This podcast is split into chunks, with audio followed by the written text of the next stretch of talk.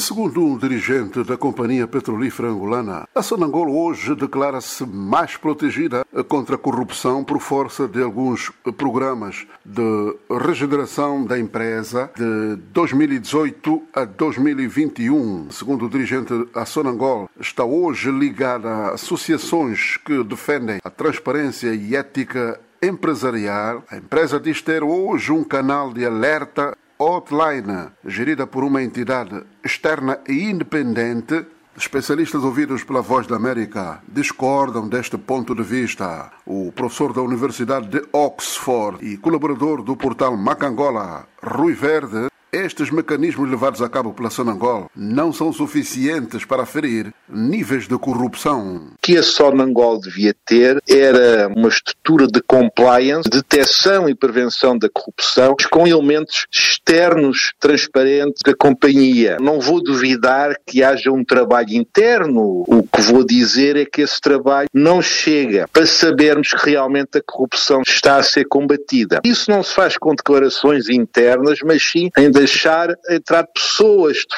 fora como uma espécie de polícias independentes que garantam que não há corrupção. O investigador do IDD, o Instituto de Democracia e Desenvolvimento, Aleixo Sobrinho, diz não ser possível combater a corrupção numa empresa como a Sonangol. Por que, que não dão essa possibilidade aos grupos parlamentares, um inquérito para saber como é que está a funcionar a transparência é isso. A Sonangol é, é das piores que a gente tem aí. É a fonte do saque, do roubo que este país vive.